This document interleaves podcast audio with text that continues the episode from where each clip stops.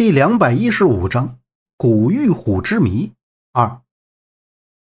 杨木就感觉眼前的事物在旋转，视线变得模糊不清，觉得自己下一秒会跌入崖底，就连身体也变得越来越轻。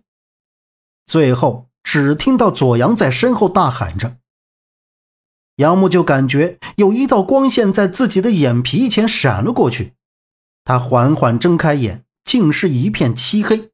就像是又回到了祭奉山神那石盘下面的洞里，但似乎又感觉在深渊里，周围空荡荡的，什么也没有。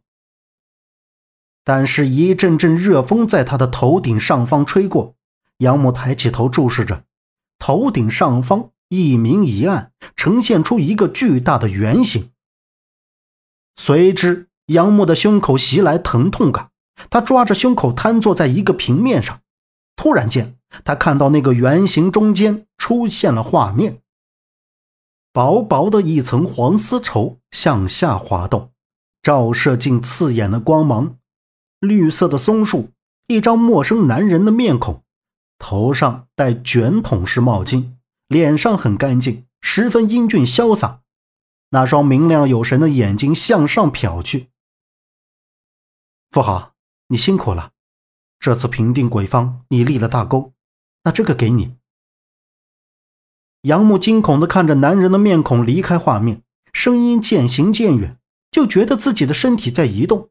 随后，画面中又出现了一个女人的脸，长相清秀，豪气逼人，穿着一身厚重战服，更显得英姿飒爽。只见画面逼近他的面前，他嘴角微微勾起弧度，道。这都是富豪应该做的，为了大商的稳固和壮大，值得的。王，你真的把它交给我了吗？画面一转，竟是蔚蓝的天空。就听，嗯，寡人欲将万军交到你的手中，寡人相信富豪会率领好万军。对了，王，再给你一个惊喜。女人喜悦的说道。嗯。是何惊喜让你心情如此愉悦？男人仿佛很期待的问道。富好腹中有子，也有数载。女人将这个怀孕的好消息告诉男人。真的吗？走，回去。男人拉起女人，两人骑上马，迎风奔跑。杨木目瞪口呆的瞅着画面，忽闪忽闪，片刻变成灰色。等他再次睁开眼，环视着周围，这里面内部温度很低，但是他没有感到一丝寒冷，只有胸口微微作痛。在头顶出现巨大圆形时，他就已经意识到自己可能在一件古物中。又从那两人的服饰和谈话中，杨木知道他们是古代人，至于是哪个朝代，他现在脑袋混乱，一时想不起来。而富豪这个名字又听着很耳熟，他们的出现又意味着什么？又想让自己知道些什么呢？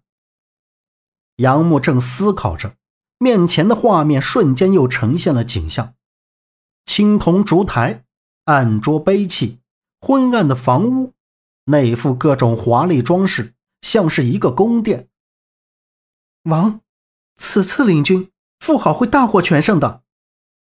女人的声音再次响起：“不，这次寡人要与你同去，并肩作战。”男人说道。“报，禀报大王，大事不好！突降天火，粮仓受灾。”“怎么来的天火？现在粮仓情况如何？”女人严肃的质问道。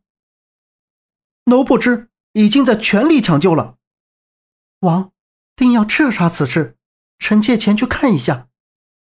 女人说着便离开了，光线也变得忽明忽暗。随之画面一转，又出现了各种怪异的物件。杨木向前走了几步，清楚的看到那竟然是龟甲兽骨。就见他先在火上烧灼龟骨，骨片预热，表面开始出现裂纹，发出轻微的噗噗声，复好像聆听到神明的回声。然后将它们记录在甲骨上。杨木凝神看着，画面刹那间红光一片，什么景象都没有了。那红光越来越大，他只觉得自己的脸被那红光照射的炙热，就赶紧用手臂挡住了脸。仅仅过了几秒钟，那片炙热红光便消失了，一切又变得沉寂、黑暗。本集播讲完毕，感谢您的收听，欢迎您订阅，下次不迷路哦。